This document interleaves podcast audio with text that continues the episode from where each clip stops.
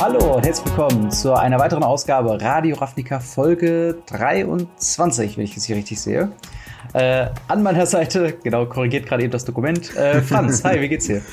Hi, ja, äh, bin ein bisschen müde. Ich muss sagen, ich habe die Aufnahme fast verpennt. Aber zum Glück äh, tue ich es nicht und sitze jetzt hier und äh, wir können zusammen den Podcast aufnehmen. Ich freue mich genau. sehr. Ich, ich habe ja auch noch meinen äh, schönen, noch warmen Kaffee. Also ich bin auch seit wenigen Minuten erst wach. Äh, von daher rollen wir uns hier durch die Morgenausgabe von Radio Ravnica. Und wir fangen an mit einem Shoutout of the Week. Wen haben wir denn da diese Woche? Äh, diese Woche haben wir den Sokur. Ich hoffe, ich habe ihn richtig ausgesprochen. Link auf jeden Fall in der Videobeschreibung.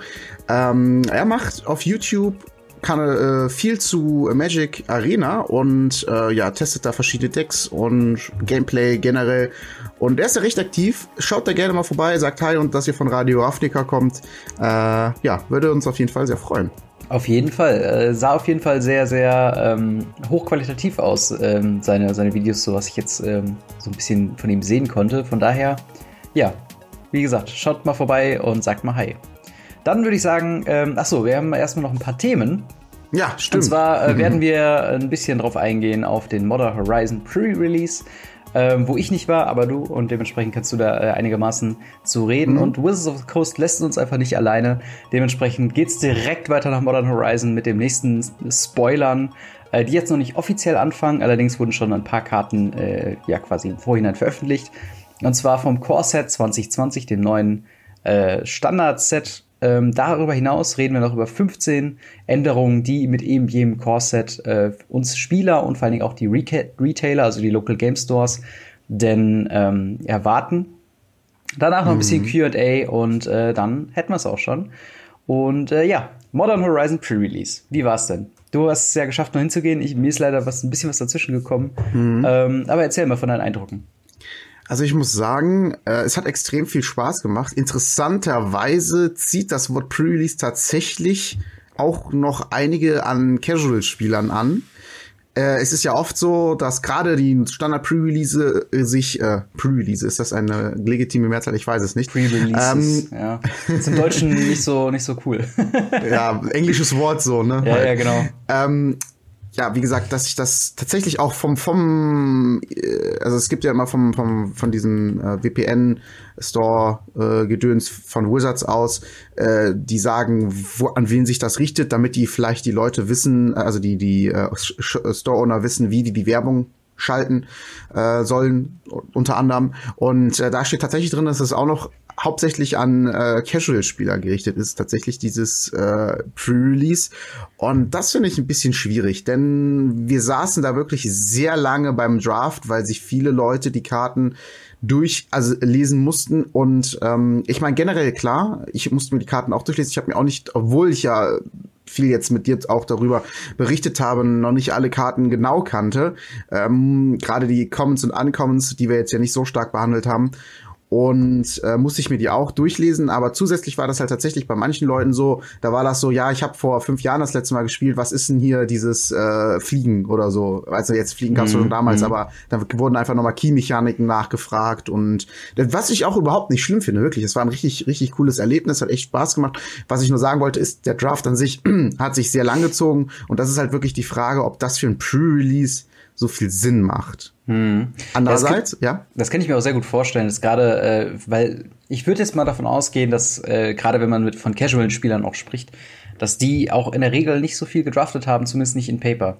Und mhm. äh, ich hatte da äh, tatsächlich lustigerweise gestern noch eine äh, ne, ne Spielerunde, wo wir ein anderes Spiel einfach nur ein Brettspiel uns genommen haben und die hatten halt auch diese Draft-Mechanik, von wegen jeder hat fünf Karten in der Hand, sucht sich eine aus, gibt sie weiter. Und allein das mit drei Spielern war schon so kompliziert und so ähm, von wegen, hä? Und jetzt gebe ich den Rest weiter, aber ich will die Karten doch auch haben. Was, was ist denn damit? und warum kriegt er denn jetzt meine Karten und ich krieg seine? Und das ist ja irgendwie voll komisch.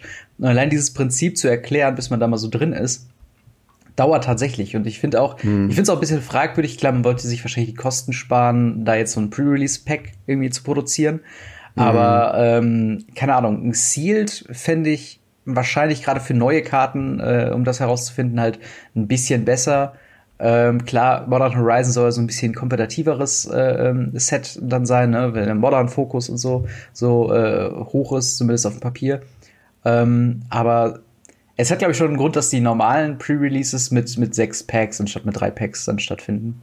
Ja, genau das war auch so mein Gedanke. Also auch dieses, gar kam jetzt nicht in diesem Sinne das Pre-Release-Feeling auf, was sonst so aufkommt, mhm. weil es war letzten Endes nichts anderes, als dass die Box einen, wo eine Woche vorher verfügbar war äh, und jeder davon drei Packs bekommen hat. So, also es war halt nicht irgendwie. Ach so, ja, es gab noch eine Pre-Release-Promo tatsächlich, diesen mhm. Asterial Drift, ich glaube ich einen alternativen Artwork und Foil ja. für jeden.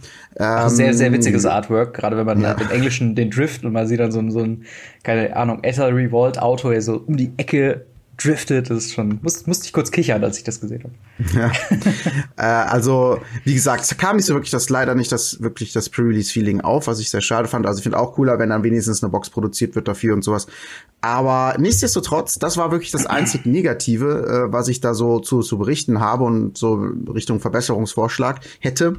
Äh, denn der Rest hat extrem viel Spaß gemacht. Ähm, was mir vor allen Dingen aufgefallen ist, ähm, ich, das war erstmal bei mir so und danach habe ich mich noch mal mit anderen Leuten ausgetauscht und das auch auf YouTube so ähm, in Kommentaren teilweise verfolgt, dass das Draft-Erlebnis an sich ziemlich, ziemlich hoch ist, ziemlich gut und ziemlich äh, gut ausgedacht äh, und balanciert, das Set an sich, mhm. weil es nicht, also hauptsächlich, weil es nicht diese richtig krass fetten Bomben gibt, äh, mhm. die dir safe einfach das Spiel gewinnen. Das war ja so quasi das, äh, was wir auch in den Spoiler-Seasons schon gesagt haben, bei den Mythic-Karten zum Beispiel. Ja, es ist nicht schlecht und so, aber muss das jetzt eine Mythic sein? Mhm. Äh, das spiegelt sich quasi im Limited positiv tatsächlich wieder, denn äh, diese klassische Mythic-Bombe äh, oder vielleicht sogar Rare-Bombe bleibt größtenteils einfach aus. Also ähm, klar ist dann so ein Champion of Eos äh, eine ganz gute Karte, die man vielleicht auch mal im Humans Deck oder so ausprobieren möchte. Aber was bringt die dir großartig im, im Limited? Klar, bringt die dir auch ein bisschen Value, aber das war's dann auch schon. Also ähm, insgesamt glaube ich, ist da der Hex Drinker schon vielleicht eine der besten Karten, mehr oder weniger, weil man die dann irgendwann nicht mehr removen kann. Mhm. Und äh, ja, das hatte ich auf jeden Fall extrem gut wiedergespielt. Also es war wirklich sehr, sehr ausgeglichen. Und äh, ja, gut, ich habe jetzt auch eine sehr positive Meinung, vielleicht weil ich Erster geworden bin. Gratulation auf jeden Fall an ja. der Stelle. Ich weiß nicht, wie viele Leute waren denn, haben denn teilgenommen überhaupt? Wir waren zu acht, tatsächlich. Ah, also okay. ein, ein, genauer, ein genau guter Draftpool ist da. Äh, nee, Quatsch. Jetzt, erzähle ich Müll, es sind ja nochmal Leute dazugekommen. Wir waren bei elf am Schluss. Ah, also okay. war, es ging so, weil dann hatte immer einer ein Freilos. Aber ja. ähm, nichtsdestotrotz äh, war das äh, ja, ein sehr, sehr schönes Erlebnis und vor allen Dingen das Finale dann auch sehr, sehr hochkompetitives Match. Also es hat extrem viel Spaß gemacht auf einem sehr hohen Level, sehr nachdenkend äh, gespielt und mhm. ähm, also beide eigentlich keine Fehler gemacht, was ich auch immer sehr cool finde, wenn dann halt, also ne, dann verliere ich auch sehr gerne, wenn ich nicht einen Fehler dazu geführt hat, dass ich verliere, also so, so ein offensichtlicher Fehler. Klar kann man sich für eine Sache entscheiden und sagen, okay, mhm. das war eher Mist, dass ich mich dafür entschieden habe, äh, aber man wusste es halt vielleicht vorher nicht besser, ja. weil die Informationen nicht da waren. Und wie gesagt, deswegen, ähm, ja, hat es insgesamt auf jeden Fall sehr viel Spaß gemacht. Es ist nicht so ein Limited aller War of the Spark. Ich ziehe einen Gott und einen, hab noch ein paar ja. gute Planeswalker dabei und mache alle anderen platt. Oder hab zumindest sehr gute Chancen, auch äh, wenn ich ein Anfänger bin. Mhm. Und das fand ich auf jeden Fall sehr cool. Und zwei Sachen, die ich noch ganz kurz dazu ansprechen wollte äh, sind tatsächlich die Tribes, die ja da, äh, die ich da gesehen habe, selber tatsächlich, äh, und gegen die ich gespielt habe, was ich echt sehr lustig fand. Denn es kommen tatsächlich erstaunlich viele Sliver äh, rum und ähm, Ninjas. Mhm. Und die beiden Decks habe ich tatsächlich auch gesehen. Die haben Leute gedraftet, das fand ich extrem cool. Also einer hat wirklich ein Silver, äh, Sliver-Deck gemacht, was echt nicht schlecht war. Es war echt ganz gut und durch die ganzen Changelings, die ja noch da drinnen sind, kannst du die halt auch noch als Füller für dein Silver äh, für das Silver Deck nehmen und äh, äh, Sliver, Entschuldigung. Mhm. Und ähm, ja, das ist auf jeden Fall gar nicht mal so schlecht. Man kann das auf jeden Fall draften. Das andere, okay, Goblins sich wäre tatsächlich auch gegangen. Da waren auch sehr viele bei uns. Äh, äh, aber was, was gegen was ich vor allen Dingen gespielt habe und auch fast verloren habe, war tatsächlich ein Ninja Deck, was extrem cool war, weil äh, ich habe halt ein Control Deck gespielt und war recht langsam und er halt wirklich cool ausgedacht, sich, obwohl ich ihn eher in Richtung Anfänger eingeschätzt hätte. Mhm. Ähm, und ich glaube, es ist auch eigentlich eher ein Anfänger, aber trotzdem äh, hat er sich halt dafür entschieden und ist damit echt gut gegangen, hat sich nämlich so kleine unblockbare Kreaturen genommen die ich halt nicht blocken konnte, wie gesagt. Und dann kann man die mit diesem Ninjutsu einfach austauschen und dann, ähm, also wenn die nicht geblockt worden sind, und dann greifen die stattdessen an, quasi. Also mhm. tauscht sie, tauscht dann die aus. Und dann hatte der noch so eine Rare, die sich dann jedes Mal kopiert, wenn die Combat, Combat Damage macht. Und das, äh, ja, war in einem Match einfach zu viel. Hatte auf einmal irgendwie so sechs Kopien draus und ich so, ja, okay, dann habe ich halt verloren. Weil es halt auch kein Massenremoval und so ja. wirklich gibt und sowas. Also es war schon wie gesagt, ein sehr cooles Limited. Kann ich nur jedem empfehlen und ich kann vor allen Dingen verstehen, dass Wizards da sehr stolz drauf ist in der Hinsicht und sagt, okay, wir werden darum auch Turniere aufbauen in Europa. Das ist ja das, was wir äh, vorletztes Mal angesprochen haben, genau. dass es halt äh, Modern-Turniere geben wird, die auch unter anderem Sealed und Lim äh, Draft sein können mit, mit Modern Horizon. Und das kann ich verstehen. Das ist nämlich wirklich nicht dieses äh, War of the Spark-Feeling, wo man sagt, hey, mache ich jetzt einen Gott auf und gewinne hier heute äh, das Turnier oder ne, bin ich einfach vielleicht äh, ganz gut im, im, im Draft oder äh, mhm. kriege ich jetzt halt. Ja, also wie gesagt, das ist, das ist sehr cool. Ja, ja, hat Spaß gemacht. Das freut mich auf jeden Fall. Hast du schon irgendwelche ähm, Themen gehört oder gerade in, in Modern ein paar Eindrücke schon sammeln können, inwieweit das Set jetzt äh, das lokale Meta beeinflussen wird? Oder äh, habt ihr ähm, euch da schon irgendwie Zum lokalen Meta habe ich tatsächlich nicht so viel gehört. Es, ähm, es sind so ein paar Leute, die sagen, hey, ich probiere die und die Karte mal aus. Es ist, hört sich jetzt irgendwie nicht großartig anders an, zumindest bei uns im Store, wie bei einem Standard-Set. Da werden ja auch immer die ein oder anderen mhm. Karten für, für Modern ausprobiert. Allerdings muss ich dazu sagen, äh, dass schon nicht schlecht ist, was ähm, was da so an Karten drin ist und was was insgesamt gespielt wird und was Leute äh, tatsächlich für ein ähm, für Ideen haben. Tatsächlich ist ja zum Beispiel auch ähm, hier diese, wie heißt die Karte? Moment, Moment, ich finde sie sofort, die ich auch in meiner Top 5 drin hatte, den der Hogak, äh, ja, Horizon Necrop Necropolis, mhm. äh, irgendwie plus 500 Prozent in der letzten Zeit. Also der wurde quasi aufgekauft ja. von irgendwie zwei, drei Euro auf jetzt äh, 13 Euro, so ungefähr. Ja, der, das stimmt. Ähm, das es halt ein, ja. Das wäre tatsächlich auch eine Karte gewesen, auf die ich eingegangen bin, weil ja, äh, das ganze Modern ist ja auch schon auf äh, Magic Online verfügbar und ich habe mich da mal ein bisschen, genau. äh, ich habe es jetzt nicht selbst gespielt, aber halt ein bisschen informiert, was da für neue Decks äh, herumkommen. Und tatsächlich das Hogak-Deck äh, bietet sich sehr gut an für ein äh, Wendschwein-Shell. Äh, also Wendschwein, für die Leute, die es nicht kennen, ich suche es gerade mal aus, ähm, ist eine äh, 4 Mana 4-3 mit Haste Elemental äh, mit dem Text Whenever you cast a spell, if it's the second creature spell you cast this turn, you may return Vengevine from your graveyard to the battlefield. Also im Endeffekt ähm, will die Karte äh, quasi oder oder äh, ist dadurch halt sehr gut spielbar, dass man halt die, äh, dass man sich Vengevine einfach mal aus dem Friedhof holen kann, immer nur wenn man die zweite Kreaturen äh, Spell in einem äh, Zug gespielt hat. Und dadurch, dass Hogak ja auch äh, quasi aus dem Friedhof spielbar ist mit Convoke und Delph, also du mhm. quasi effektiv nur zwei Mana, ne Moment, äh, du brauchst halt zwei Kreaturen auf dem Feld, ja, was die genau. Shell halt auch hat, in den Farben grün oder schwarz. Vengevine ja, ist halt auch dann primär ein grün-schwarzes Deck. Und äh, das scheint schon sehr gut zu funktionieren, gerade weil du auch Hogak aus dem Friedhof äh, quasi äh, casten kannst. Und äh, Modern ist ja auch sehr gut da drin, einfach unfassbar viele Kreaturen und unfassbar viele Karten in, äh, in Friedhof zu packen. Und äh, das ist wohl so eine Karte, die im Moment äh, gerade bei Magic Online sehr steil geht und äh, sehr viele Leute das halt austesten wollen. Ähm, und äh, tatsächlich eine Karte, wo ich am Anfang gar nicht gedacht hätte, dass sie so sehr gespielt wird. Auf der anderen Seite ähm, gab es wohl kaum äh, Decks, die äh, unsere Top-Favoriten, also sowas wie, wie Ursa oder sowas gespielt haben, zumindest jetzt nicht in der ersten Woche, wo es technisch gesehen sogar noch vor dem offiziellen Release ähm, von, von äh, Modern Horizon ist. Also da kann noch einiges passieren. Allerdings fand mhm. ich halt mhm. diese Entwicklung interessant, dass gerade Hogak ähm, halt eben in so einer Art Benchwein, Graveyard, Metas äh, Shell äh, tatsächlich auch ganz gut funktioniert und die Leute momentan noch nicht so ganz wissen, wie sie damit umgehen sollen, so, weil das halt sehr, sehr äh, einfach überraschend ist. Dann, äh, oh, hier ist ein 8-8er Trampel, gegen den du primär jetzt hier so nichts machen kannst. Ähm, hm, ja, vor allen Dingen halt auch immer die, wieder. Ja, vor allen Dingen auch die Möglichkeit, den so früh dann zu holen, das ist halt immer so die Sache. genau, genau, ja. Aber das war so der, der größte Einschnitt, den ich so bisher gehört habe von Modern hm. Horizon. Mhm. Ähm, ich, äh, ich bin mal gespannt. Also ich werde auf jeden Fall weiterhin ein Auge auf das Metagame haben, äh, was da jetzt so noch kommt. Und vielleicht gibt's ja jetzt die neuen krassen Decks oder äh, die Leute brauchen ein bisschen Zeit, um sich jetzt äh, neu zu, zu orientieren. Und ähm, ja, dementsprechend schauen wir mal, wie es ist. Hast du noch was zu Modern Horizon oder zum Pre-Release sozusagen jetzt im Vorhinein? Würdest du dir mm. noch mal so ein, so ein Draft-Pre-Release wünschen oder sollte Wizards of the Coast vielleicht lieber auch mit solchen modern-spezifischen Sets auf ein Pre-Release-Kit umsteigen? Generell bin ich eher ein Fan vom Pre-Release-Kit, also das ist so eine generelle Sache, weil ich immer ganz cool finde, wenn man äh, ja, dann nochmal eine Promo dabei hat und so. Es fühlt sich irgendwie wie ein besonderes Event an und nicht wie ein normaler Draft in dem Sinne.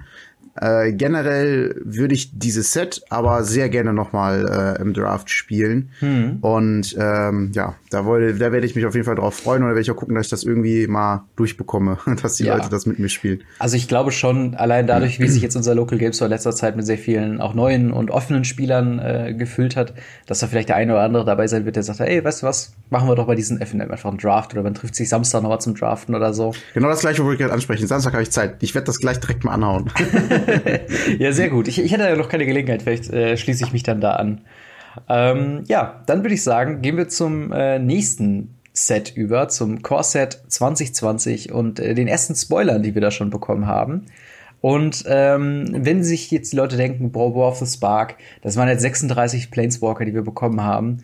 Meine Güte, habe ich jetzt keinen Bock mehr auf Planeswalker. Dann schnallt euch mal an. Wir bekommen nämlich drei neue Planeswalker. Und es sind alle drei rote Planeswalker und es sind alle drei Chandra Planeswalker. In drei verschiedenen Realitätsstufen, was ja dann auch äh, sehr bezeichnend ist. Äh, ähm, und zwar haben wir da zum einen in der äh, Uncommon-Stufe Chandra Novitz Pyromancer, in der Rare-Stufe Chandra Acolyte of Flame und in der Mythic-Slot haben wir Chandra Awakened Inferno. Äh, was die Karten im, äh, also im Einzelnen machen werden, ähm, da kommen wir dann auf jeden Fall äh, dann gleich im Einzelnen nochmal drauf. Aber jetzt mhm. erstmal allgemein so diese Herangehensweise. Wie findest du das? Also wir wissen ja auch, dass die Netflix-Serie zu großen Teil aus Chandra äh, bestehen wird. Glaubst du, dass Chandra jetzt der neue Posterboy von Magic wird oder Postergirl vielmehr? Hm. Also generell, wie finde ich das? Vielleicht erstmal kurz dazu. Mhm. Ähm, ich finde es ein bisschen weird, das tatsächlich so zu machen. Ich meine, das letzte Mal, wo die äh, so eine Geschichte erzählen wollten mit Planeswalkern, äh, die sich entwickeln, das war Origins, quasi, wo das Ganze angefangen hat, wo die dann noch ein Mensch waren und dann zum Planeswalker geflippt sind, als mhm. ich auf der Rückseite der Planeswalker dann war, was ich eine ziemlich coole Mechanik fand. Ähm, und die jetzt einfach drei, ich, ich, ich, warte mal, ich muss mal ganz kurz checken. Mhm. Ich habe die jetzt gerade alle vor mir offen. Tatsache, sind die alle auch im Korsett drinne. Also es hätte ja sein können, dass ja. sie vielleicht einer von denen schon gespoilt als ähm, als Planeswalker Deck.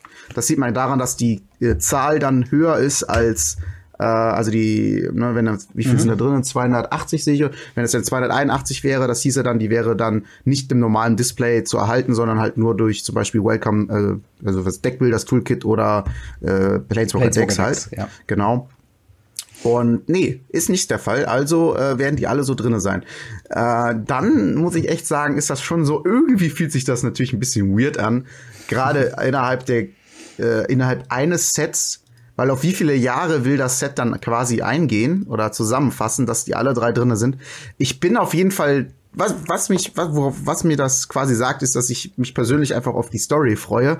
Denn äh, irgendwie müssen die es ja verbinden, dass das irgendwie so möglich ist. Hm. Und ähm, ja, ich bin mal gespannt, was das dann zu bedeuten hat. Viel mehr möchte ich jetzt, glaube ich, zu dieser äh, Art einfach, dass dreimal quasi der gleiche Planeswalker drinne ist, ähm, also hm. Planeswalker-Typ Chandra äh, drinne ist noch nicht sagen, weil ich mich da, glaube ich, zurückhalten will, weil ich kenne mich, ich bin sehr schnell, habe ich eine Meinung, so aus dem Bauchgefühl, sage ich mal. Mhm. Und äh, dann schieße ich sehr schnell vielleicht Sachen raus, die ich so gar nicht sagen möchte, im Endeffekt. Deswegen ja. habe ich mir mal vorgenommen, ein bisschen vorsichtiger zu sein und äh, sag mal, ich freue mich auf die Story dahinter. Mhm. Na gut, ich, ich, ich kann es nicht. Ich find's komisch. Ich find's komisch, aber die Story wird's mir wahrscheinlich äh, besser erzählen. So. So, ja. das ist meine Meinung. ja, ich, ich muss sagen, ähm, ich finde es ein bisschen, äh, bisschen komisch vor der Herein äh, Herangehensweise, dass man sagt, äh, okay, man sagt jetzt, äh, es gibt einen Uncommon, es gibt einen Rare, es gibt einen Mythic Planeswalker von demselben Typen, um so eine, so eine gewisse Evolution anzuzeigen.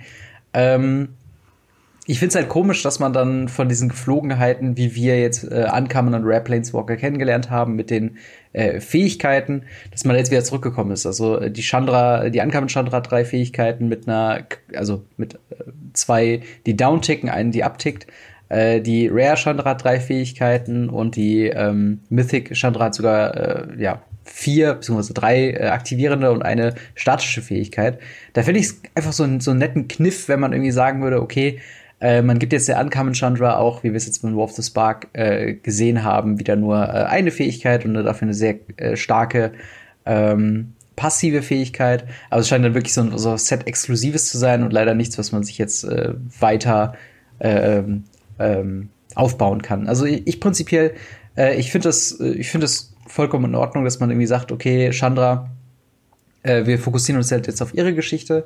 Äh, ich muss tatsächlich sagen, ich fand Chandra schon immer einer der interessanteren Charaktere bei, zumindest bei der Gatewatch, einfach nur weil sie somit der einzige oder, oder einer der wenigen waren, die jetzt nicht so stoisch waren, also die jetzt nicht so festgefahren sind. Also, wenn ich mir mhm. teilweise die Flavortexte von Jace angehört habe oder angeschaut habe, muss ich schon dachten, Alter, also in einem anderen Leben wärst du auch Philosoph geworden, oder? Und zwar kein guter.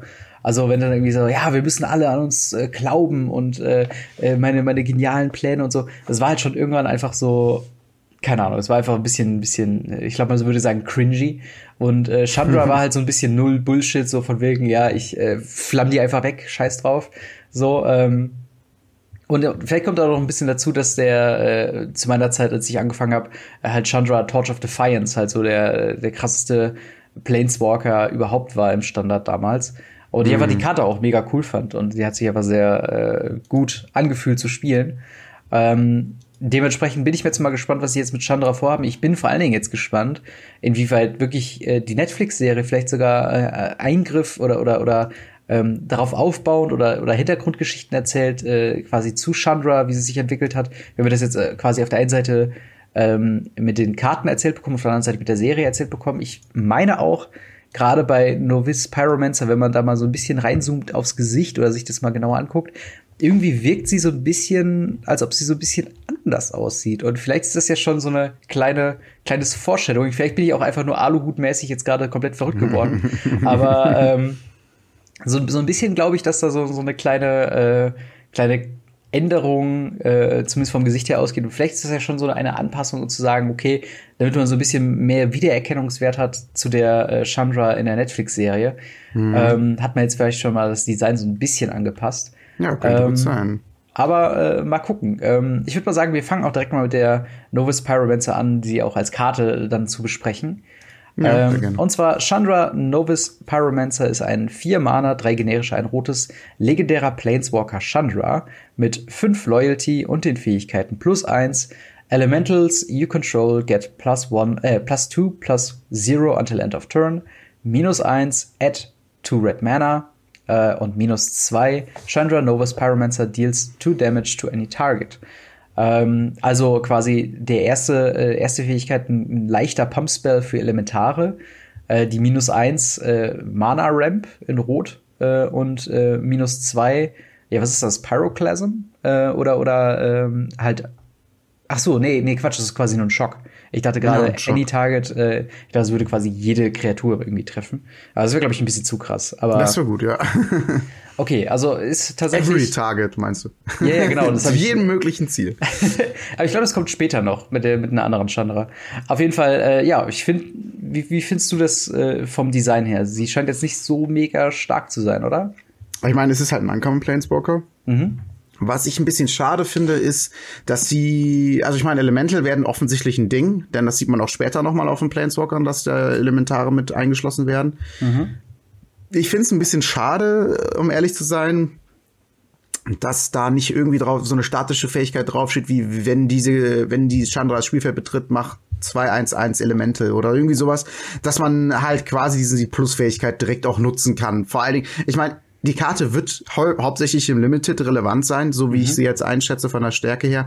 Und da ist es halt einfach schade, dass die äh, ein Planeswalker ist. Ja, okay, das ist halt ein, ein, ein Vier-Mana, zweimal Schock quasi, so ungefähr. Mhm. Vielleicht, vielleicht dreimal Schock, wenn, wenn, wenn du da hinkommst. Aber diese Plus-Fähigkeit ist halt einfach versch verschwendet meistens. Es sei denn natürlich irgendwie Elemental wird irgendwie wirklich ein sehr, sehr großer Tribe, den man wirklich vernünftig draften kann oder halt im Sealed halt hat.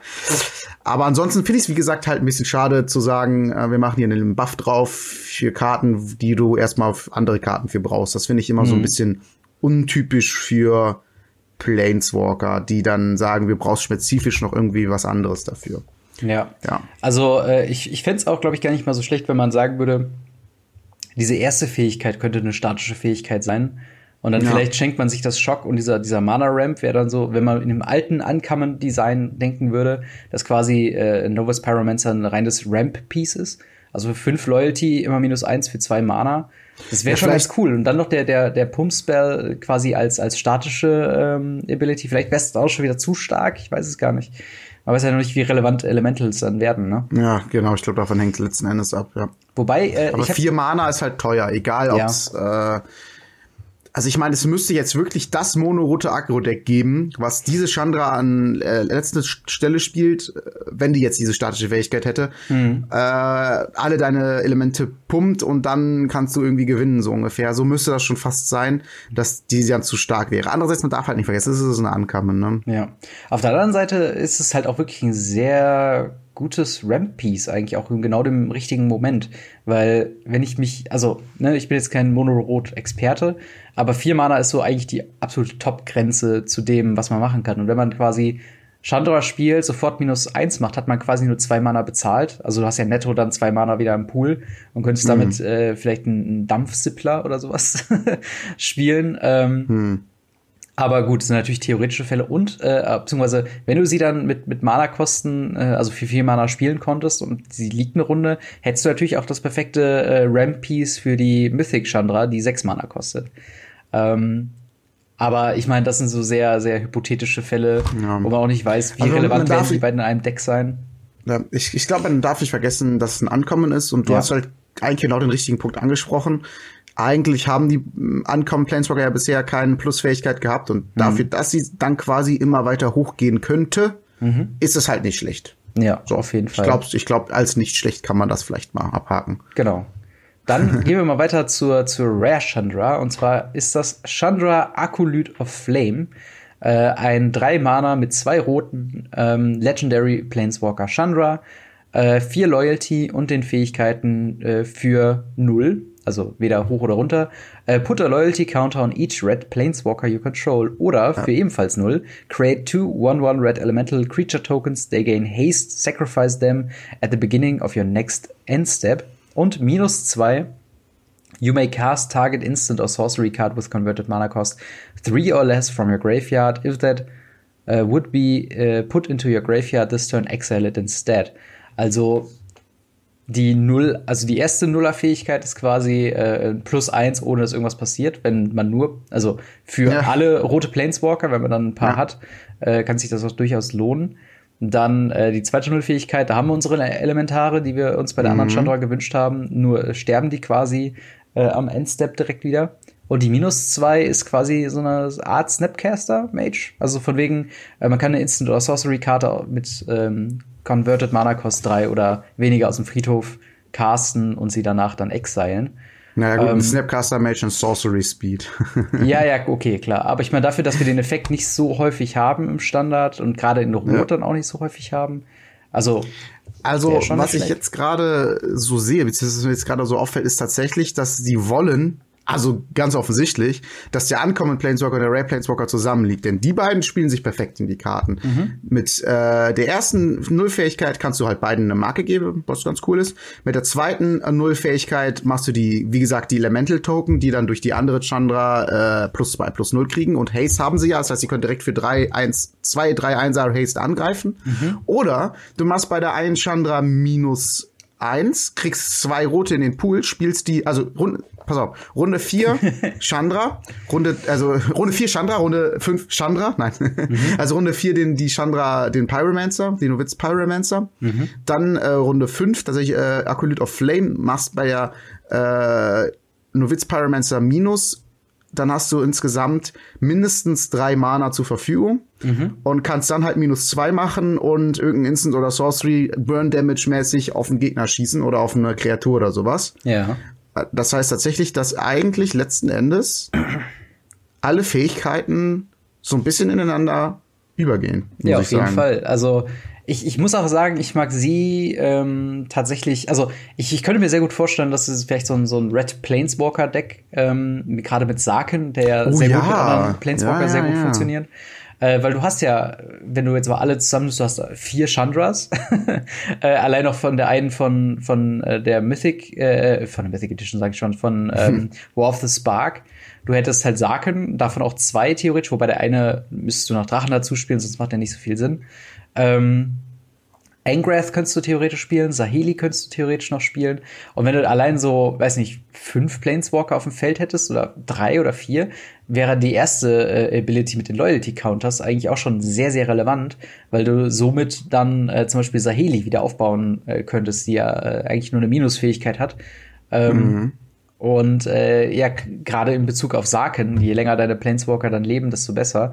Und wenn man dann noch Removal Spell, die ja wahrscheinlich rar gesät, gesät sind ähm, durch äh, die Anzahl an Planeswalker, die man spielt, wenn man die dann noch mal aus dem Friedhof noch mal recasten kann von dem Acolyte of Flame an dieser Stelle, ähm, dann wäre das zumindest ein Deck, was sich so langsam mausert, würde ich sagen. Und mhm. äh, an einem Top-End hätten wir dann noch Mythic äh, Chandra, ähm, zu der wir wollen wir direkt äh, dazu übergehen oder ein, einen kleinen Punkt habe ich noch ja, zu der klar. Chandra äh, und zwar zu dem Artwork ich finde, die sieht halt einfach echt so ein bisschen betrunken aus. Die wollten halt dieses Augenzwinker machen, das also ich finde, ich muss ehrlich sagen, ich finde das nicht so so gelungen.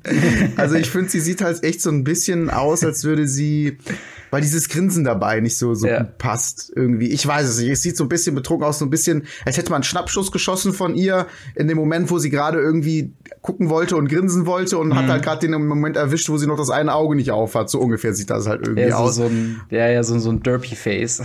ja, irgendwie so genau. Ja, also, wobei, ja. Wobei ich sagen muss, ich, ich muss schon sagen, dass die äh, sowohl auch Novitz Pyromancer als auch jetzt die, äh, so allgemein vom Design her finde ich schon relativ cute. Also, ja. Das, äh, also gut, das Gesicht ist tatsächlich ein bisschen derpy, aber an sich. Was ich vor allen Dingen noch sagen muss, ist, dass man vor allen Dingen bei den ersten beiden tatsächlich auch so das Alter gut erahnen kann, also tatsächlich auch die Entwicklung. Also, mhm. wo die bei dem Ankommen Planeswalker echt noch sehr jung aussieht, was mhm. echt schwierig ist, finde ich, als so kleines Artwork, dass man das darauf noch erkennt, sieht sie halt auf dem, auf dem zweiten, auf der Accurate of Flame tatsächlich schon ein bisschen erwachsener, ein bisschen älter aus. Ja. Ähm, finde ich echt gut gemacht, ja. Auf jeden Fall. Und jetzt haben wir quasi die finale äh, Entwicklungsstufe äh, in Pokémon-Termen. Äh, äh, und zwar Chandra Awakened Inferno. Ein 6-Mana Planeswalker mit zwei rotem. Legendary Planeswalker Chandra mit 6 Loyalty. Und der passiven Ability, in Anführungszeichen, This Spell can't be countered. Äh, plus zwei, uh, each opponent gets an emblem with at the beginning of your upkeep. This emblem deals one damage to you. Minus drei. So gut, ja. ja Gehen wir gleich drüber. Minus drei, Chandra in Awakened Inferno deals three damage to each non-elemental creature. Und minus X, Chandra Awakened Inferno deals X damage to target creature or planeswalker. If a permanent dealt damage this way would die this turn, exile it instead. Und ich würde doch mal sagen, da hat sich die Ausbildung gelohnt, wenn das am Ende quasi steht. Ja. du hast eben schon gesagt, dieses, äh, äh, erzähl mal, wie findest du denn die erste Fähigkeit? Also, ähm, was ich in der Karte so interessant und so lustig finde, es ist ja wahrscheinlich keine Karte, die ein monorotes Deck spielen möchte, im Sinne von monorot Agro. Ja. Äh, und genau das ist das, was, ich, was mich an der Karte so reizt. Das ist halt irgendwie, es bricht ein bisschen aus dem Meta aus. Das ist eine Karte, die zu gut ist, als dass sie nicht gespielt werden wird. Und ähm, Vielleicht geht es echt mal Richtung Mono, Mo, äh, Mono-Rot, meine Güte, äh, Midrange mal in irgendeiner Form, was ja was echt Weirdes wäre, wo das dann das Top-End ist. Und weil die Plusfähigkeit, das Geile an der Karte ist, man muss sich das vorstellen, sechs Mana, man spielt die, kann nicht gecountert werden. Das heißt, sie ist eigentlich schon mal perfekt gegen Control-Decks, das ja momentan das Meta komplett dominiert, mhm. äh, Counter, Counter-Decks in irgendeiner Form. Und dann machst du plus zwei und dieses plus zwei kann tatsächlich ja auch nicht gecountert werden, denn das ist eine Triggered Ability. Ich meine, es gibt zurzeit nichts im Standard, was Triggered Abilities countert. Mhm. Und dann kriegt der Gegner schon mal einen, einen, einen äh, Emblem, was ihm jede Runde einen Schaden macht. Und das ist ja genau das, was so ein Control-Deck absolut nicht haben will, dass es über lange Zeit Leben verliert, mhm. sondern es möchte ja langsam kommen und dann am Ende mit einer mit einem einem Teferium-Deck eine Win-Condition haben, so ungefähr. Äh, äh, ja, oder mit vier Teferis, wie, mhm. wie auch immer. Äh, und äh, ja, dagegen spielt das genau. Und das finde ich echt ziemlich cool. Das heißt, das ist so eine Karte, die tatsächlich gegen Control sehr interessant sein könnte. Hätte die diese This Spell Can't Be Countered Fähigkeit nicht, dann wäre die, dann wäre die halb so gut, weil die ist wirklich genau gegen, gegen diese, gegen diese äh, Control-Decks halt echt, ja. echt nicht schlecht. Oder halt für Control. Wenn man Jeskai Control sich anguckt, da heißt ja das Rot mit drin. Die Fähigkeit, gerade die minus drei, äh, das ist ja dann quasi der, der, der ähm, Anger of Gods ist. Also jeder kriegt ja. drei Schaden, äh, außer nicht, äh, also zu, zu jeder Nicht-Elementarkreatur. Ähm, ja, hast du recht.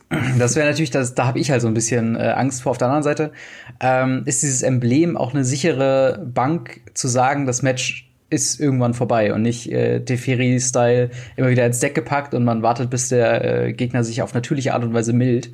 Ähm, vor allen Dingen gibt's ja auch keine, es gibt momentan halt noch keine Möglichkeit, sich mit Emblemen auseinanderzusetzen als Spieler. Und du kannst ja mhm. die plus zwei Fähigkeit jede Runde machen. Das heißt, in der ersten Runde kriegt der Gegner ein Emblem, in der zweiten zwei Embleme und so weiter. Du, du stackst ja die, diese, äh, dass er jede Runde einen Schaden kriegt, wenn er nichts gegen Chandra macht.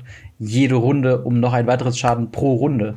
Und da kannst du halt schon relativ schnell auch sagen, okay, äh, das, das Spiel ist relativ schnell dann auch vorbei. Und wenn dann der Gegner irgendwas White Weenie oder, oder äh, Mono Red Agro mit vielen kleinen Kreaturen hat, dann machst du halt die minus drei Fähigkeit, haust erstmal alle weg. Dann hat, ähm, was ja auch noch fies ist, wenn du diesen Board Wipe einmal einsetzt, der, der Gegner kann in der nächsten Runde sich nicht komplett neu aufbauen, weil Chandra ist immer noch mit drei Loyalty im Spiel. Das heißt, er kann einfach noch mal das machen und äh, dann hat sich all deine, äh, deine, deine Arbeit wieder ähm, in Luft aufgelöst. Auf der anderen Seite, wenn du dann nur eine große Kreatur hast, kann der halt einfach mit der Minus-X-Fähigkeit äh, sie einfach weglava keulen, je nachdem, wie groß dann deine Kreatur ist. Also, das ist schon eine sehr, sehr runde Karte. Ich sehe es auch nicht in, in einem typischen Red-Bild, wahrscheinlich in einem äh, Big Red-Variante, äh, der auch wahrscheinlich Drachen und sowas alles spielt. Mono-Red Planeswalker, wenn es ein echtes Deck werden sollte, äh, oder halt Jeskai Control oder halt als Control Finisher ähm, oder vielleicht als Banefire ähm, äh, äh, äh, Alternative im Sideboard. Also dass man einfach mal sagt, äh, ich bin ein rotes Deck, irgendwie ein Boros Midrange Deck und äh, brauche ein bisschen was gegen Control im Sideboard, zwei Kopien hiervon, äh, sollten, glaube ich, die äh, sollten das Match dann schon machen, wenn sie denn erstmal liegt.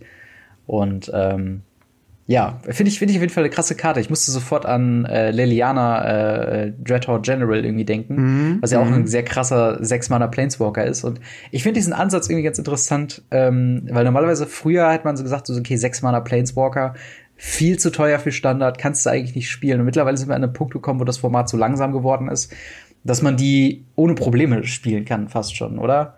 Ja. Also, ähm, also wie gesagt, ich finde halt gerade bei Rot ist es so eine Sache, weil äh, die Schwarze hat wirklich ja den Control, erstmal Control in die Hände gespielt. Klar, das spielt jetzt vielleicht Jeskai Control dann in die Hände, mal schauen. Aber nichtsdestotrotz hoffe ich auch irgendwie darauf, dass dass irgendwie so, so, so ein Midrangy Deck äh, kommt und sagt, hey, das ist genau das, was ich brauche, um gegen Control zu gewinnen. Fände ich auf jeden Fall ganz cool. Ja, auf jeden Fall. Also ich glaube auch, das wird der der Planeswalker von den drei, die wir jetzt bisher erstmal gesehen haben. Ähm, der Planeswalker sein, der am ehesten ähm, Play sehen wird. In der einen oder anderen Art und Weise. Also es gibt ja tatsächlich auch die rot beinhalteten Midrange-Decks und ähm, ja, finde ich auf jeden Fall äh, die spannendste Karte. Und auch vom, vom Art-Design her, jetzt haben wir natürlich Chandra, so wie wir sie von, von früher kennen, oder auch vom Artstyle von Chandra Fire Artisan. Ähm, und äh, ja, bin mal gespannt, wie das Chandra Tribal äh, sich so im Standard entwickeln wird. Und äh, kannst du jetzt von diesen drei Planeswalkern gewisserweise absehen äh, oder, oder Schätzungen machen, in welche Richtung das Core-Set allgemein gehen wird? Oder? Äh, tatsächlich sehen wir ja auf den Artworks äh, eine Stadt im Hintergrund. Mhm. Äh, und ich denke mal, also es führt uns wahrscheinlich wieder so ein, also ich meine, wenn man die Chandra so jung sieht, ich weiß, also storytellisch äh, mäßig ist es ja ist ja eigentlich auf auf Dash, glaube ich, unterwegs gewesen, also ja. ursprünglich. Genau. Und ähm, walkt aber ja dann den Plane. Deswegen kann ich nicht ganz genau sagen, aber ich könnte mir gut vorstellen, dass das also auch noch mal so eine so eine äh, so ein Setting wird. Vielleicht geht's in Richtung Jetzt habe ich es gerade leider blöderweise geschlossen. Aber ich, ich, ich meine bei der Acolyte of Flame, ähm, warte mal. Äh, ich meine bei der Acolyte of Flame ist, ist oder kannst du mir das kurz sagen, äh, sind da so Berge oder sowas im Hintergrund? Ähm, was ist da im Hintergrund? Ja, es ist so ein bisschen Gebirge. Also sie sitzt ja auf so einem Stein. Ja, ähm, weil das spricht tatsächlich auch irgendwie wieder für, für Jeskai für mich. Das war ja genau das, was bei Khan von Tag hier irgendwie Jeskai ausgemacht hat, diese Berg, Berg, äh, wie nennt man das, Tempel, ja, vielleicht Steinformationen und sowas, ne? Ja, und ähm, ja, also ich würde sagen, das geht wieder in eine Richtung, in Richtung normal, in Anführungszeichen, wo wir so auch normale Menschen mhm. hauptsächlich antreffen. Könnte ich mir auf jeden Fall gut vorstellen. Andererseits gab es das halt gerade ne, mit Ravnica drei Blöcke lang. Deswegen weiß ich nicht, inwiefern sie das wieder machen wollen. Aber wie gesagt, das Artwork sagt die Richtung. Deswegen. Ja, hm. ja ich, ich bin auf jeden Fall mal gespannt, in welche Richtung es gehen wird. Äh, man sieht hier vielleicht so ein bisschen Red Elemental Creature Tokens, die jetzt wiederkommen könnten. Ähm, also ich musste auch dran denken an diese, an diese Fähigkeit von dem Uncommon äh, Chandra. Äh, Elementals äh, bekommen plus zwei plus null. Äh, vielleicht dann so eine Art Young Pyromancer Deck sowas in der Art, mhm. ähm, wo du ja dann versuchst, sehr viele äh, Elementals quasi rauszuhauen. Ähm, ja, mal gucken. Also prinzipiell bin ich bei Corset auch mal gespannt, welche Karten aus dem bisherigen Corset oder aus dem bisherigen Standard reprintet werden, um damit sie halt noch mal ein Jahr lang in ähm, äh, in im, äh, im, im Standard sein wird. Sorry. Ja. Mein, Com äh, mein Computer hat gerade ein Dinggeräusch gemacht. Ich dachte gerade, was ist jetzt los? ähm, und ähm, ja, also sowas wie zum Beispiel Lanova 11 oder sowas, der jetzt eigentlich ja. ausrotieren wollen, sollen würde.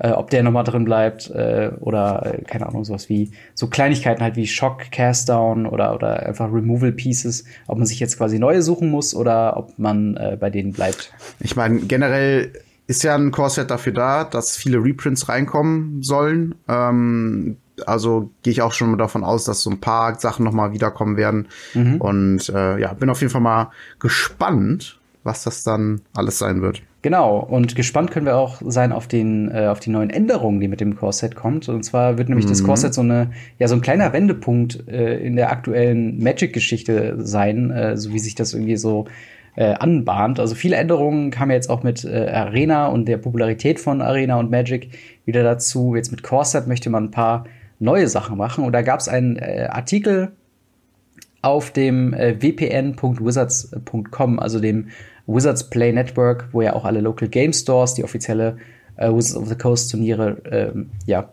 an, an diesen teilnehmen, ähm, dann quasi äh, da informiert werden. Und da wurde ein Artikel veröffentlicht am 13. Juni, äh, alle oder, oder 15 Änderungen, äh, jeder, äh, die jeder Retailer oder jeder Ladenbesitzer dann ähm, wissen sollte.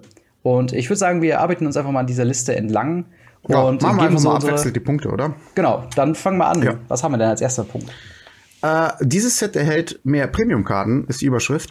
Ähm, man kann hinten drauf auf den Booster reinschauen. Äh, ich habe jetzt leider gerade keins hier, aber da steht immer Chance auf eine Premium-Karte so und so zu so und so. Mhm. Äh, bei War of the Spark war das tatsächlich 1 zu 67 und damit äh, meinen die glaube ich, eine Foil Mythic, oder?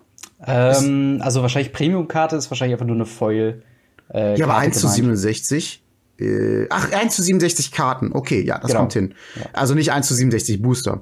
Nee, ähm, das heißt, da weiß ich jetzt, wie man das auch zu lesen hat. Das war ja früher bei mir auch immer so die Frage, was meinen die jetzt genau?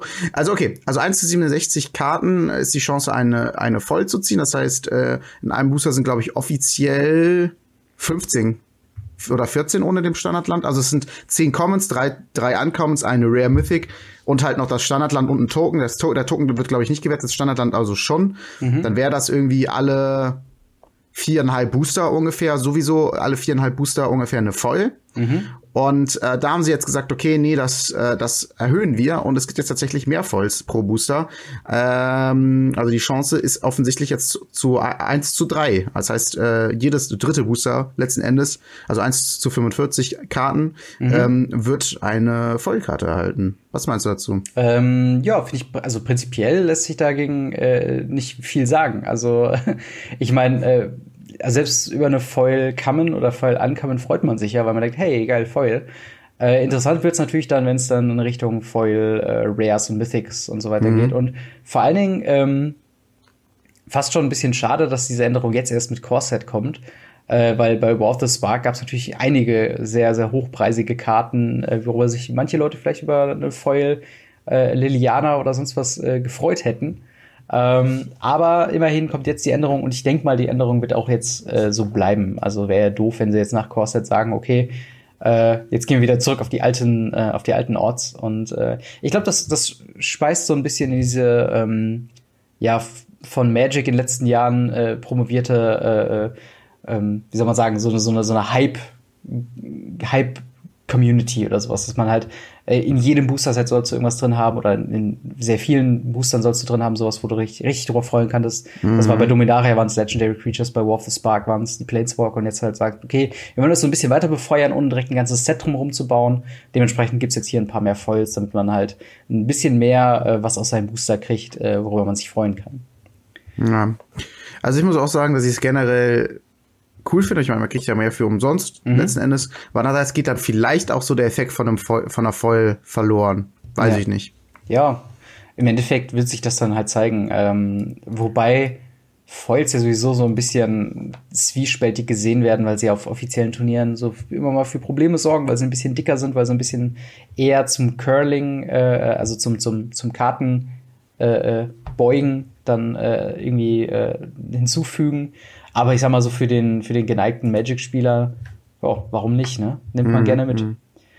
Ähm, dann ja. der zweite Punkt ist äh, ein Upgrade für die Bundles, und zwar mit Core Set 2020 äh, bekommt jedes Bundle 20 Foil Lands, äh, eine yes. alternatives Artwork-Promo-Karte und ein übergroßen Spin-Down Live-Counter. Also das hatten wir auch schon ähm, vor längerer Zeit mal äh, gehabt. Also du hattest, glaube ich, ein, ein, Video schon mal dazu gemacht zu dieser, zu dieser Änderung. Mhm, genau, also ich habe, äh, das wurde schon, für, genau, für etwas längerer Zeit wurde das äh, schon angekündigt. Da habe ich mal ein kurzes News-Video zu gemacht, weil mhm. das hat sich da tatsächlich angeboten. Und äh, ja, insgesamt finde ich, das ist eine sehr schöne Änderung. Ich hoffe, der Preis bleibt gleich, dann auf jeden Fall cool, denn mhm. ähm, ich bin ein Sammler von Ländern und dann mehr Vollländer, mehr gut. und ähm, ja, übergroßer Spin-Down-Lebenspunktezähler, tatsächlich äh, ist das eine neue Information für mich, denn da stand halt ein ähm, hier steht auch jetzt Spin Down. Ja. Also da stand, da stand halt, ich weiß nicht mehr genau, was da stand, aber da war sowas ähm, gemeint wie diese Commander-Lebenspunktezähler. Ja, ich meine auch Klicken. irgendwas in Erinnerung zu haben, dass es halt äh, auf jeden Fall ein anderer Lebenspunktezähler sein wird. Mhm. Also nicht diesen, diesen typischen Würfel, den wir aus, genau. aus jedem Set irgendwie kennen. Ich bin auch eigentlich von diesem Commander-Ding ausgegangen in gewisser Weise. Aber dass es jetzt quasi einfach nur ein großer Würfel zu sein scheint, finde ich aber auch nicht schlecht. Also wahrscheinlich sind nee. diese kleinen Dinger auch ein bisschen frickelig herzustellen. Ähm, also ja, prinzipiell, äh, wie gesagt, je, je, je präsenter ja so ein Würfel ist, desto besser.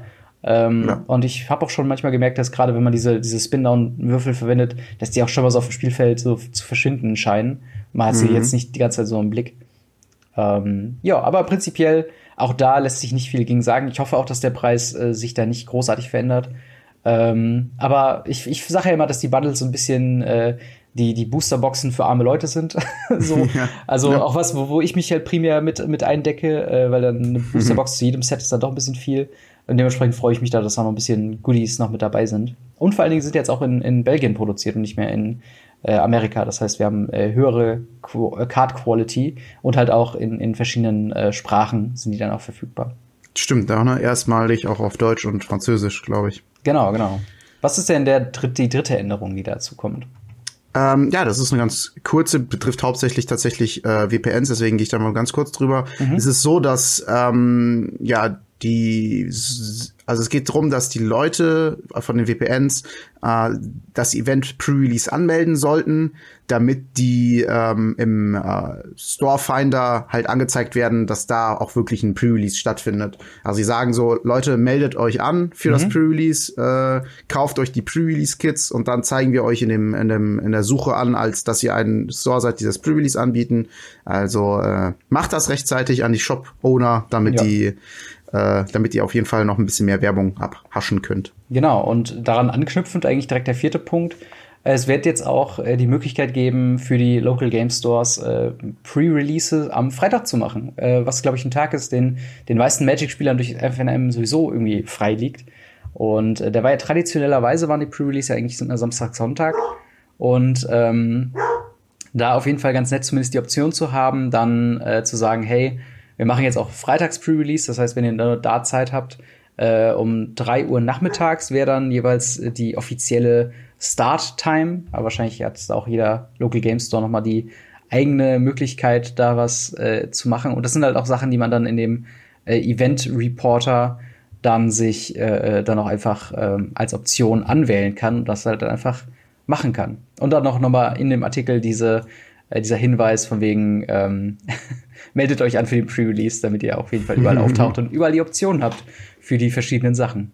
Also nochmal die Information, das gilt halt für die wirklich die Shopbesitzer jetzt. Ja, ja, genau. Das ist halt, äh, all diese Informationen sind hauptsächlich an WPN-Stores gerichtet, aber interessant auch für die aber Spieler. vor allen Dingen können wir halt ne, als Spieler daraus auch was ableiten, einfach für uns. Genau. Zum Beispiel auch das nächste Event, denn es wird als allererstes äh, äh, zum allerersten Mal ein Commander-Event geben, was ich auch sehr cool finde. Einfach mal so ein Commander-Support. 24. und 25. August äh, wird das sein. Das wird dann sehr wahrscheinlich auch wieder ein Wochenende einfach sein, äh, wo dann gerade die Commander 2019 Sets rauskommen und da werden dann Varianten verfügbar sein mit diesen äh, Decks zu spielen. Ich denke mal, da wird es letzten Endes wahrscheinlich auch wieder die ein oder andere Promo geben, wenn man da mitmacht. So macht das ja Wizards eigentlich immer. Steht jetzt hier nicht explizit dabei, aber so kann ich es mir sehr gut vorstellen. Das heißt, äh, was wir daraus ziehen können, es gibt ein Commander-Event für viele Spieler, genau das, was sie wollten. Und ähm, also endlich mal Commander-Support. Es gibt auch bei uns einen relativ neuen Spieler, der immer rumläuft mit seinen Ja. Commander-Decks und fragt, hey, wollt ihr nicht mal mitspielen und so. und der wird sich, glaube ich, sehr freuen, denn äh, das führt, so, so, solche Events führt halt auch immer wieder Leute, die eigentlich damit nichts am Hut haben, äh, dazu, zu dieses Event zu spielen, was eigentlich ganz nice ist. Auf jeden Fall. Und wir hatten noch, glaube ich, vor, vor einer Folge oder vor zwei Folgen sogar die Frage gehabt, äh, ob es da nicht äh, auch Turniere geben wird in Form von äh, Commander-Events oder sowas. Hier hätte man jetzt zumindest den Anfang eines solchen. Natürlich äh, orientiert sich Ja, das Ganze stimmt. an den neuen Commander-Sets.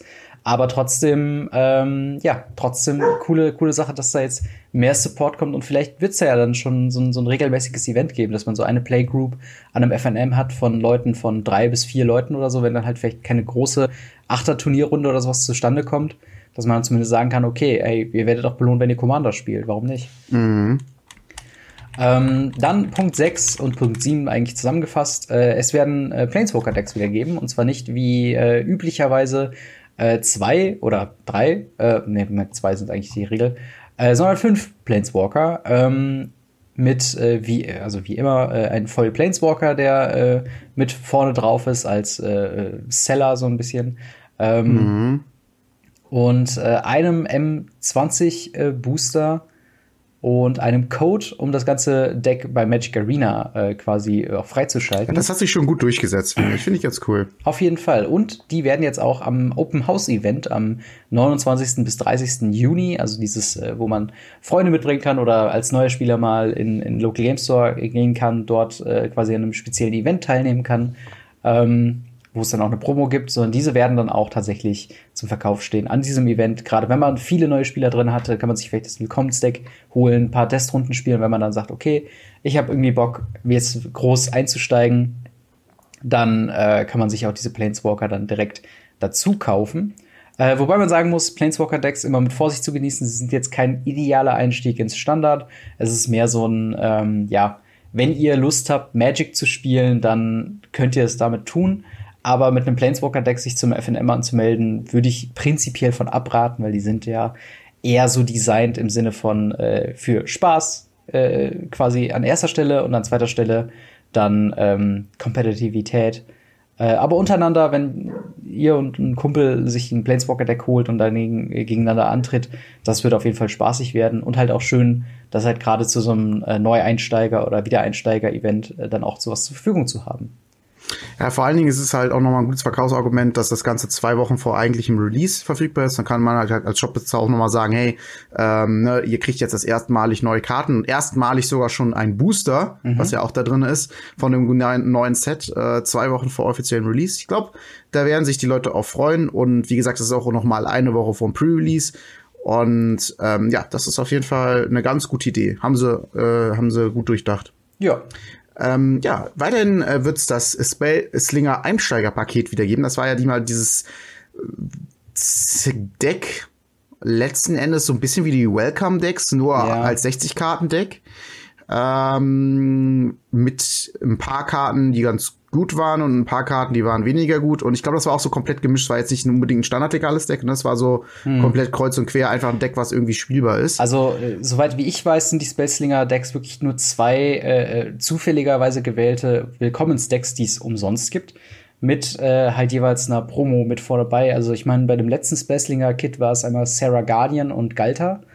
Ähm, Wo man sich tatsächlich überlegen konnte, tatsächlich, äh, Galta war ja mal eine relativ teure Karte, sich das Spellslinger-Kit nur wegen Galta zu holen. Ähm, auch ein Produkt, wo ich immer denke, okay, das ist so ein bisschen, äh, will den, will den neuen Magic-Spieler so ein bisschen abzocken, weil theoretisch kriegst du wirklich 99% des Inhalts, jetzt mal die zwei Promokarten und die Würfel abgezogen, komplett gratis vom Local Game Store Besitzer. Genau. Und deswegen finde ich das so ein bisschen komisch, aber zumindest gut, dass diese, äh, was ja diese News auch sagt, dass die äh, ein bisschen weniger teuer werden. Also ich meine, die genau. werden so bei 11,99 oder so.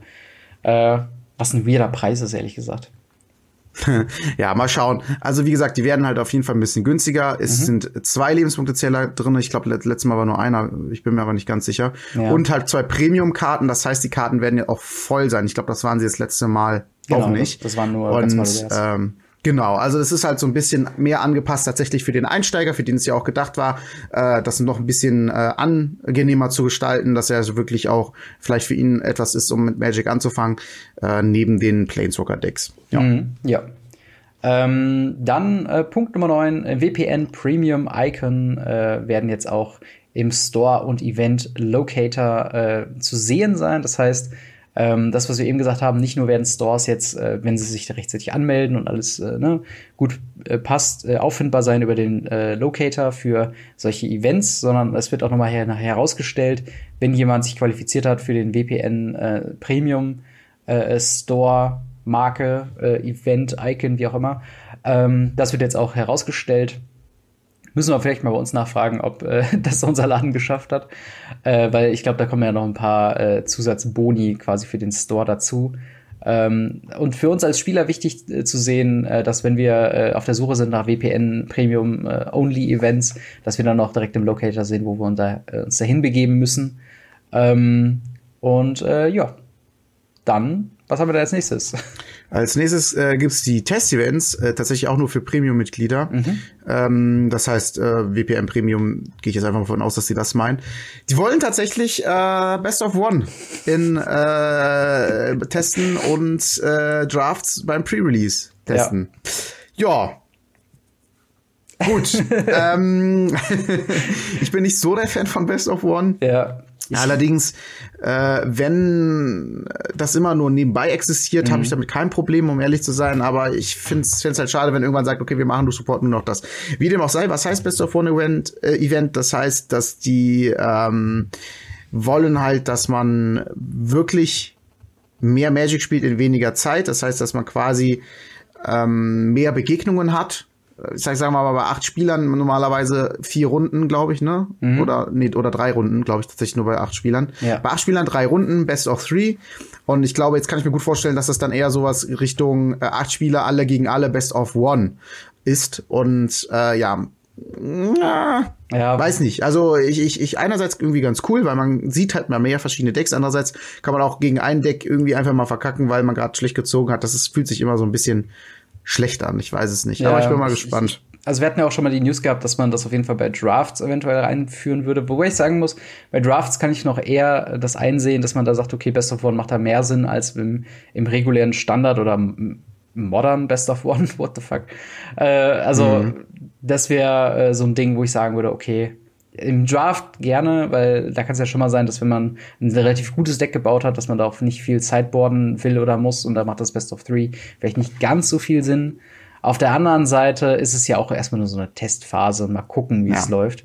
Ähm, äh, ja, der, der zweite Punkt hast du schon, da hast du schon was auch zugesagt, ne, zu dem. Zu ja, ganz kurz, äh, also Pre-Release wird wohl dann auch als äh, Booster Draft mal äh, angeboten werden. Mhm. Also die Stores werden dann mit zusätzlichen Produkten ausgestattet, sodass das äh, möglich ist, mit inklusive Preisen halt. Und äh, was mich natürlich ein bisschen wundert, weil Pre-Release Kits sind ja eigentlich sechs Booster und äh, Draft braucht man ja nur drei pro Person. Aber wie dem auch sei, äh, wird auf jeden Fall äh, auch getestet werden in äh, Premium Stores. Genau. Dann als nächsten Punkt ein Punkt, der uns leider nicht so viel interessiert, beziehungsweise so viel äh, ähm, Änderung für uns in Europa äh, haben wird. Und zwar wird es Magic Arena Codes äh, für FNM äh, geben, äh, allerdings nur in äh, USA und Kanada, also nur in Nordamerika. Wahrscheinlich erstmal als, ähm, als, als Test, um zu gucken, wie das mit den Codes läuft, wie sie angenommen werden, ob das überhaupt so ein Ding ist, dass Paperspieler auch Arena spielen. Äh, ist ja so, so, so ein Feature, das wünschen wir uns ja eigentlich seitdem es Arena gibt, dass man sagt, okay, wir wollen Tabletop und äh, Arena so ein bisschen mehr miteinander verknüpfen. Oder, oder mhm. ich habe mir das, oder, oder wir haben uns das zumindest gewünscht, auch im Bezug auf die ähm, ja, Challenger-Decks und so weiter und so fort. Äh, und das wird ja relativ stiefmütterlich äh, betrachtet im Moment. Äh, beziehungsweise nur an Produkte geheftet, die dann nicht wirklich viel mit Competitive Play zu tun haben. Also ich weiß, diese äh, äh, Giftbox oder sowas ähm, äh, oder dieses Giftpack, das hatte irgendwie so einen Code mhm. für die, die Rares, die man sonst nirgendwo bekommen hat. In Planeswalker-Decks ja. gab es dieses Code, um das Deck sich zu entsperren. Und jetzt halt der erste äh, Weg in Richtung, ähm, ja, für Competitive-Spieler. Naja, also es gab ja immer ja. in den Boostern auch so diese Ver den Verarsche-Code, wo dann äh, quasi äh, Play Roughnicker oder so drauf stand ja, und genau. äh, dann konntest du dir einen Booster oder sowas freischalten oder drei, ich weiß gar nicht so genau und ähm, das war halt so hey, wir packen Codes in die Booster. Nee, das ist halt, das ist kein Code in die Booster gepackt. Das ist irgendwie so quasi zum Release ja. sagen die, hey, hier den und den Code und ihr könnt jetzt dafür auch ein paar Booster bei Arena bekommen. Mehr war das nicht. Also äh, ja. ist auf jeden Fall die, die richtige Richtung jetzt. Allerdings bitte überall. Warum nur irgendwo testen? Was soll das? Ja, also mal gucken. Also ich denke mal, das Problem an dem Codes wird jetzt sein, dass sie halt individuell sind und halt nicht ähm, quasi ein genereller Code für alle sind. Mhm. Ähm, und wahrscheinlich wollen sie da halt wirklich einfach mal gucken, dass man halt die, die Code-Generation und sowas ne, dazu kommt. Also es ist immer noch so ein, so ein bitterer Beigeschmack, wenn man sagt, okay, äh, ja. die Nordamerikaner werden mal wieder äh, als das erstgeborene Kind behandelt und wir sind so die, äh, die, die Stiefkinder, die dann so, äh, ihr bekommt später mal irgendwas. Ähm, ja, was haben wir da als nächstes? Punkt 12. Ja, der London Mulligan wird tatsächlich offiziell. Äh, wir hatten es schon angekündigt, aber genau. der wird mit dem Release vom Corsair 2020 äh, tatsächlich für jedes äh, kompetitives äh, Match, also alles, was irgendwie als, als Event beim, beim Store-Owner quasi eingetragen ist, äh, eingeführt. Äh, vielleicht noch mal ganz kurz äh, ein paar Schritten, wie funktioniert der? Mm, es ist halt einfach so, man zieht sieben Karten. Wenn man sich entscheidet, diese sieben Karten will ich nicht haben, mischt man alle wieder rein, zieht sich wieder sieben Karten. Äh, wenn man sagt, okay, die will ich auch nicht haben, mischt die wieder rein, zieht sich wieder sieben Karten und dann legt man, da sage ich, okay, ich behalte die, legt man Karten seiner Wahl in Anzahl der Mulligans, die man genommen hat, in meinem Fall zwei, unter die Bibliothek und startet dann das Spiel. Genau. Hat man ja auch ja. Äh, letzte Woche schon ausführlich drüber gesprochen. Dementsprechend würde genau. ich sagen, gehen wir direkt zum nächsten Punkt, der tatsächlich ja. sehr interessant wird. Und zwar ähm, wird es keine FNM-Promos im klassischen Sinne mehr geben. Dafür Promo auch interessant. Packs. Ähm, ja. Und zwar, äh, so wie ich das sehe, zwei verschiedene Versionen. Einmal das Promo-Pack mhm. und das Premium-Promo-Pack. Ähm, die dann gefüllt sind mit äh, Promo-Stamped Rares, äh, Foils und eben äh, die Japanese-only Alternate Art äh, Planeswalker aus War of the Spark. Ähm, wo jetzt genau der Unterschied zwischen den äh, Promo-Pack und dem Premium-Promo-Pack äh, quasi steht, wird jetzt hier in dem Artikel jetzt nicht aufgeführt. Wahrscheinlich dann das Promo-Pack für generelle FNMs und die Premium-Promo-Packs für spezielle Events. Ich denke mal sowas wie, ähm, was wir hatten, diese Planeswalker äh, Drafts und sowas, wenn es dann halt wirklich so ja, spezielle Events gibt. Sein. Oder vielleicht für den WPN Premium Store, dass man da halt einfach sagt, okay. Oh, das das glaube ich nicht. Da würden die sich, also ich, das, das kann ich mir nicht vorstellen. Das wäre aber schon Das ich schon, das wäre schon dreist, ja. fast schon. Ich glaube eher, dass es an der Anzahl der Packungen einfach liegt, ob du Premium bist oder nicht. Also was du dann kriegst. Wenn ja. du Premium bist, kriegst du halt einfach mehr. Weil das wäre schon so, das würde halt wirklich den, den Kleinen auch noch mal so das Leben aussaugen, was echt schade wäre. Ja, genau. Glaube ich nicht. Ja, aber auf jeden Fall, ich, ich finde so Packs eigentlich immer interessanter. Ich finde sowieso ja, aufmachen auf jeden Fall. auf jeden Promos. Fall. Ja. Ja, schön. Was haben wir denn als vorletzten Punkt? Äh, neue Welcome Decks hatten wir auch gerade kurz drüber gesprochen. Ja. Ähm, bei den Open House Magic gibt es immer kostenlos, das heißt, es richtet sich vor allen Dingen auch an den Anfänger, ein kleines Demo-Deck von, von Wizards, wo man das Spiel so ein bisschen kennenlernen kann. Man kann, wie gesagt, zu diesem Event einfach hingehen und sich so ein Deck geben lassen mhm. und das mal ausprobieren. Kriegt kostenlos die ersten Karten, wie gesagt, was auch echt ganz cool ist. Und ähm, ja, die werden jetzt halt einfach mal general überholt, da kommen einfach neue Karten rein. Genau, wahrscheinlich passend zum Core-Set, ne? Das Core-Set ist ja, ja auch immer so ein, so ein Einsteigerpunkt für neue Spieler oder für, für neue und wieder einsteigende Spieler, wo man sagt, okay, hier habt ihr die Basis. Äh, deswegen ja auch Hauptset oder Core-Set äh, und darauf aufbauend könnt ihr euch dann die anderen Karten aus den anderen Sets holen. Ähm, und ja, als letzter Punkt haben wir äh, New Buyerbox Allocations, also wahrscheinlich neue ähm, Art und Weise, wie das. Zuteilungen. Genau, Zuteilungen. Ähm, und äh, zwar bekommt man jetzt Buyerbox-Promos äh, in der Anzahl basierend auf den Tickets und Engaged Play oh, Entschuldigung, Engaged also. Players ähm, äh, Totals, also wie viele äh, Spieler überhaupt in eurem Store oder in, in dem jeweiligen Store dann quasi spielen und die Engaged Players äh, von wegen wie viele äh, davon dann auch wiederkommen. Und so soll präziser äh, errechnet werden, ähm, wie viele Promos man jetzt bekommt und wie viele ähm, ja, gerade diese Biobox-Promos quasi viele da auch zur Verfügung gestellt werden. Und ähm, wenn man dann tatsächlich ein sehr großer Store ist, wo sehr viele Engaged Players sind, die sehr viele Boxen kaufen, kriegt man dann als Local Game Store mehr Promos und auch mehr äh, äh von diesen ähm, Boxen, nehme ich mal an. Äh, mhm. Und das wird halt jetzt in diesem Sinne quasi dieser Faktor neu berechnet. Ähm, allem in allen äh, so sehr viele Änderungen, die jetzt auf einen zukommen. Viele davon sind natürlich zugegebenermaßen auch relativ klein, also dass es neue Willkommensdecks bekommt, äh, so ja, okay. Ähm, ein bisschen schade halt das mit den, äh, mit den Codes.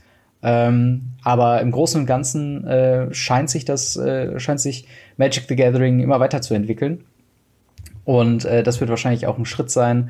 Und wahrscheinlich wird auch erst die Zeit zeigen, ob diese Änderungen jetzt besonders gut sind oder äh, besonders äh, oder das Ganze in eher negatives Licht rücken. Ja. Äh, auf jeden Fall interessant, wie ich finde. Ähm, hast du noch was zu diesem Punkt äh, hinzuzufügen?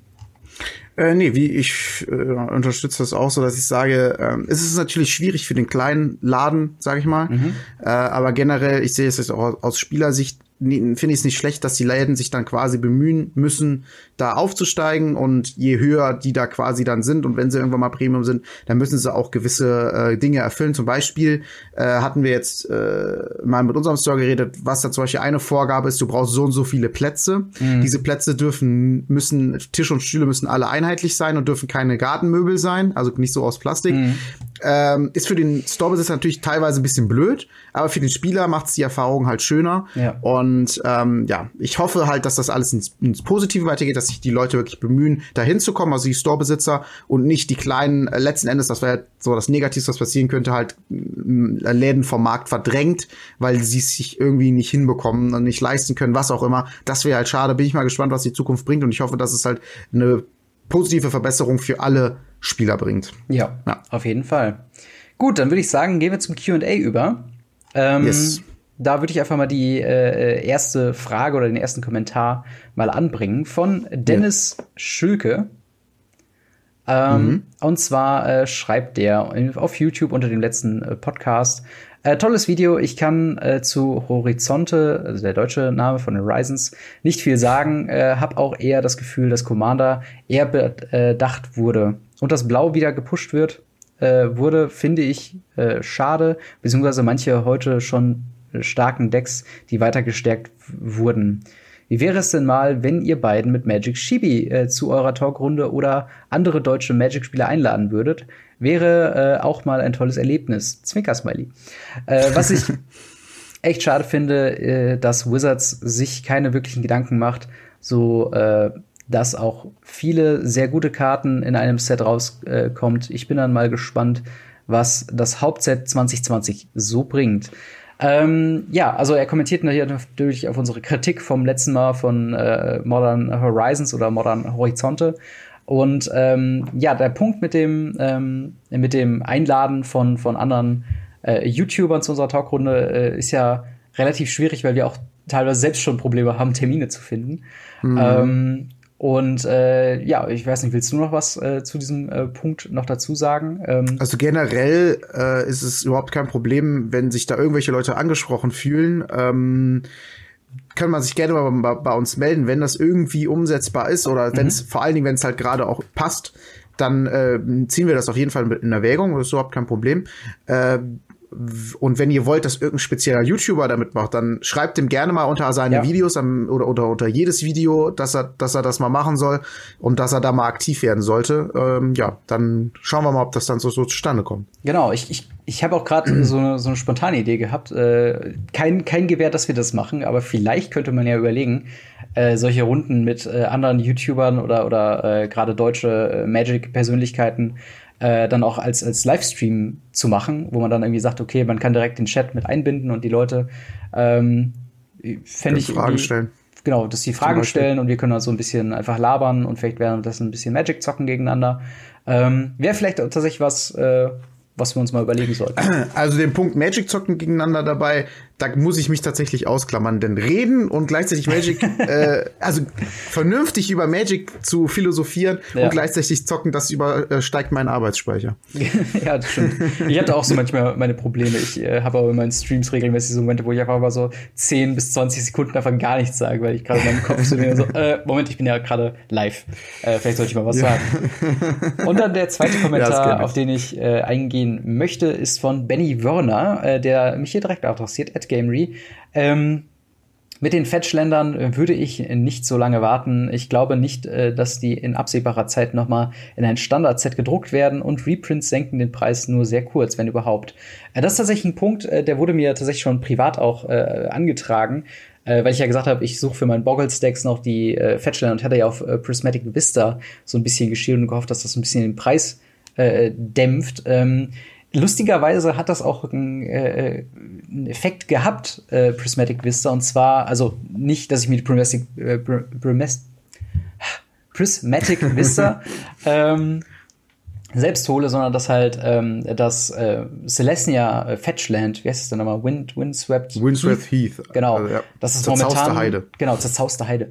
Äh, dass es momentan irgendwie nur 9 Euro kostet und Prismatic Vista ist, glaube ich, in Richtung 15 bis 17 Euro und da habe ich mir tatsächlich ein, eine Handvoll direkt schon geholt als es halt auf so einen günstigen Preis war. Also so in gewisser Weise hat das äh, dann doch schon irgendwie, dat, also glaube ich zumindest, äh, dazu gehofft äh, da, oder dazu gebracht, dass halt die äh, Fettsteller so ein bisschen sinken und äh, dementsprechend der Aufruf hat mal so ein bisschen die Preise momentan so ein bisschen im Blick. Vielleicht äh, ändert sich da gerade was mit den ganzen neuen mhm. Modern Horizon Ländern und die Leute machen wieder Platz in ihren Decks für, für andere Länder oder sowas.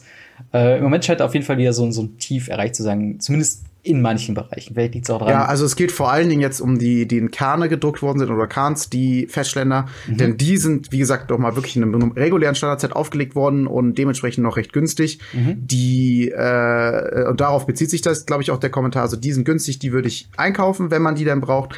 Die anderen, die Enemy Fetchlands, zum Beispiel Scalding Time mit irgendwie 80, 90 Euro, da würde ich warten. Da bin ich mir sehr sicher, dass sie die irgendwann noch mal in irgendeinem Modder-relevanten Set drucken werden, denn ähm, damit können sie halt Geld verdienen. Ne? Das ist ein Verkaufsargument, damit ja. sich das Display gekauft wird. Und deswegen gehe ich davon aus, dass das irgendwann mal kommt. Also es muss eigentlich auch irgendwann mal kommen, weil du kannst halt solche Preise auch nicht verantworten, auch wenn du äh, irgendwie den ähm den Secondary Marks, Markt im weitesten Sinne eigentlich ignorierst als Wizards of the Coast. Also sowas ist halt schon mhm. krass für ein, für ein Land, irgendwie 80 Euro zu blechen und dann brauchst du es viermal in einem, in einem guten Deck. Und du machst das Problem ja nicht besser, je länger du wartest. Also äh, die Leute kaufen sich jetzt ein und wenn dann der Reprint kommt, ist das Feelbad noch größer, als wenn du es halt vorher machst. Und das ist halt, ah, es ist, glaube ich, so eine ewige Diskussion. Äh, hatten wir auch schon eine ganze Folge zu gemacht, wie teuer darf eigentlich Magic sein oder wie teuer sollte Magic ja, sein. Äh, und gerade Thema Fetchlands sind da ja, äh, ja sehr, sehr äh, von betroffen.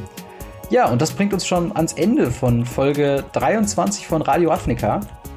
Wenn ihr Fragen ja. fürs QA oder Themenvorschläge oder wie wir heute im QA auch hatten, äh, Vorschläge für äh, Kollab Kollaborationen mit anderen äh, ja, Magic-Persönlichkeiten irgendwie vorschlagen wollt, dann bitte in die Kommentare bei YouTube, bei Facebook, bei Twitter, bei Instagram, wo auch immer ihr uns äh, finden könnt und äh, finden wollt.